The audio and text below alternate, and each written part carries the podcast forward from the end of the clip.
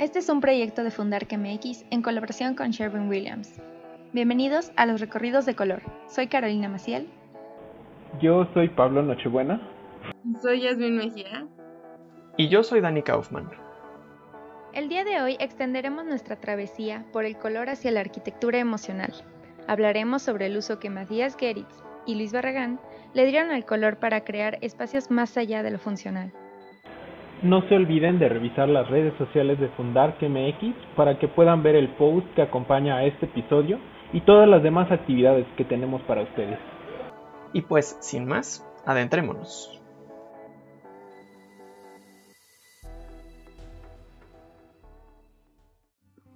La arquitectura emocional surgió en México a mediados del siglo XX, como una respuesta a la arquitectura puramente funcional. Busca producir obras que provoquen sensaciones al espectador. Dado que para esta corriente la arquitectura es una obra de arte, las obras de esta etapa tienen la necesidad de provocar emociones en el espectador, esto a través del manejo del espacio. Iniciaremos este recorrido con Matías Geritz, reconocido por ser el principal impulsor de la arquitectura emocional en México. Matías Geritz fue un escultor y poeta, historiador del arte, arquitecto y pintor de origen alemán. Llega a México en 1949, lugar en el que da inicio a su llamado Taller de Educación Visual, en el, en el que difundió enseñanzas traídas de la Bauhaus. Al trabajar en diversos tipos de arte, fue intensificando su producción artística y teórica, donde creó una visión crítica frente al funcionalismo mexicano e inició aplicándolo en 1953 en la creación del Museo Experimental del. El ECO estaba planeado como un museo sin colección, sin espacio social, de bar o muestras de obras de arte del momento.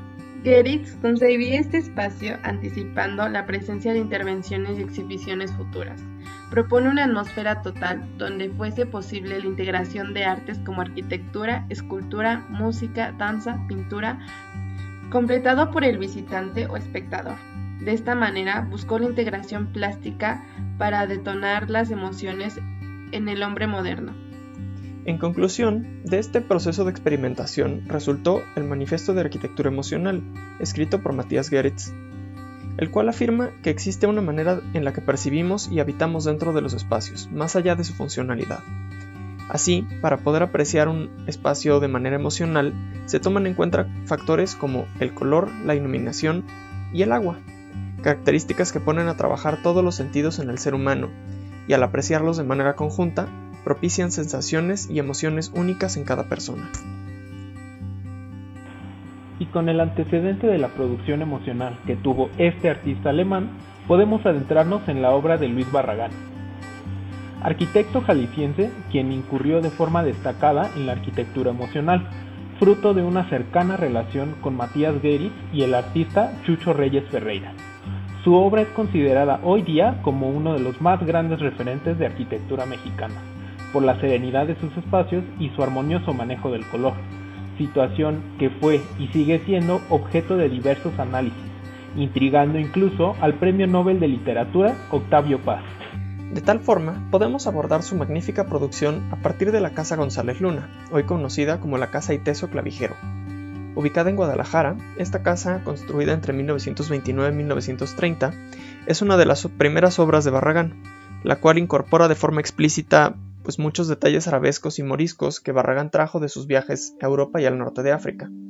Este inmueble incorpora espacios íntimos, detalles únicos y un manejo de la luz incomparable, y una incorporación del color amarillo que lo hacen un ejemplo único de los trabajos de Barragán. Actualmente es propiedad del Instituto Tecnológico de Estudios Superiores de Occidente y se utiliza como espacio educativo y galería artística, manteniendo así su legado para futuras generaciones.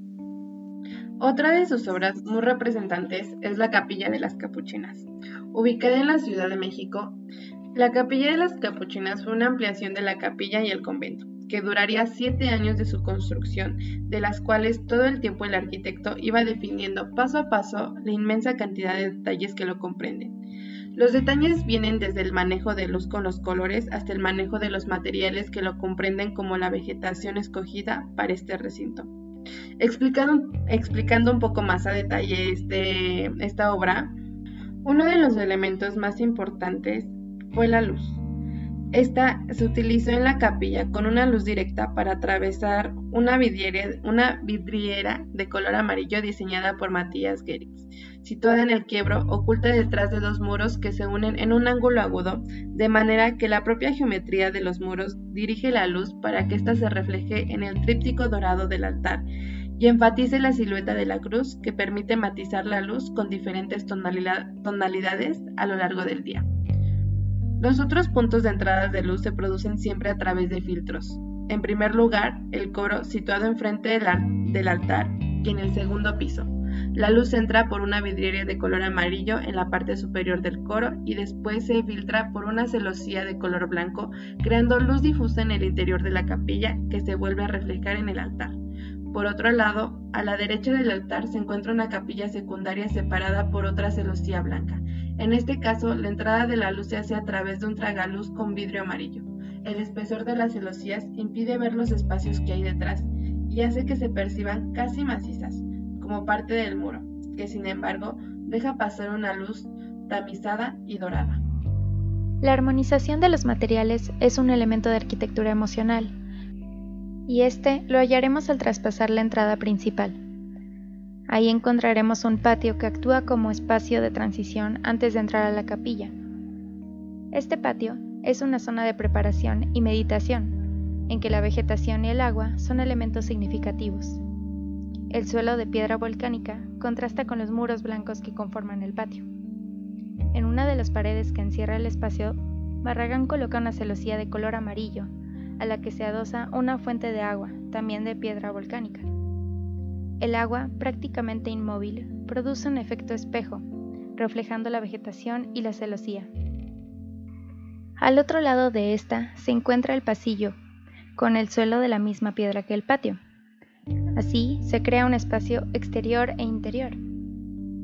La luz que la atraviesa prepara al espectador para la entrada a la capilla. La vegetación se suma a estos elementos significativos del espacio, al ser estos colocados por Barragán de manera estratégica.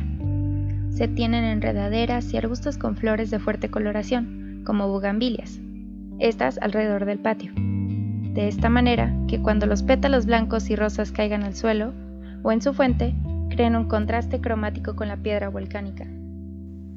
Otro de los grandes proyectos de Barragán que enseña estas características de forma muy explícita es la cuadra San Cristóbal, que forma parte de una intervención mucho más extensa que incluye tanto a la cuadra como a la casa Egerström, cuyo dueño se dedicaba a la crianza de caballos de carreras.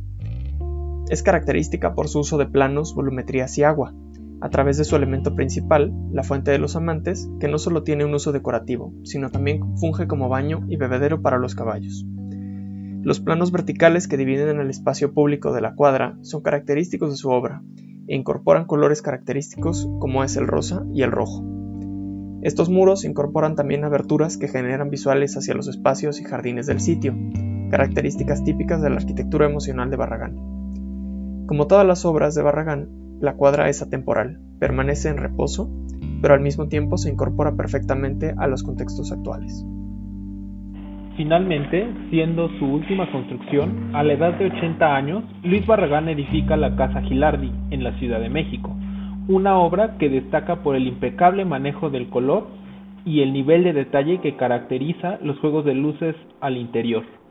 Su disposición responde directamente a una jacaranda al centro del predio, y a partir de este elemento vegetal se distribuyeron las áreas, dando origen a uno de los espacios más llamativos al interior, un largo pasillo iluminado naturalmente solo por grandes vanos verticales, los cuales, al estar embadurnados, producen una luz amarilla al interior que baña completamente con este color el espacio en muros blancos. Además, para ejecutar la propuesta de color que hoy caracteriza a esta casa, Luis Barragán platicaba que en su taller, junto al artista Chucho Reyes Ferreira, proponían grandes cartulinas que pintaban y pegaban sobre las paredes, a fin de encontrar el contraste ideal. Y siendo ya para este momento en su obra una constante, es evidente el minucioso estudio de la luz, particularmente en la piscina al interior, donde se nota finamente el recorrido que hace la solar a lo largo del día. Ya casi cerrando este recorrido, Vale la pena hacer mención de que la obra de Luis Barragán es reconocida a nivel mundial por haber sido galardonado con el premio Pritzker, siendo el único mexicano acreedor a este reconocimiento. Además, este premio es considerado el Premio Nobel de la Arquitectura. El color, al ser uno de los elementos claves de la arquitectura emocional, define muchas de las sensaciones que se generan dentro de los espacios. Uno no podría imaginarse a Casa Gilardi sin su muro de intenso color azul, o a la Capilla de las Capuchinas sin su muro rojizo iluminado por esa intensa luz amarilla. La arquitectura emocional usualmente está únicamente relacionada con la obra arquitectónica de Barragán o la obra artística de Matías Geritz.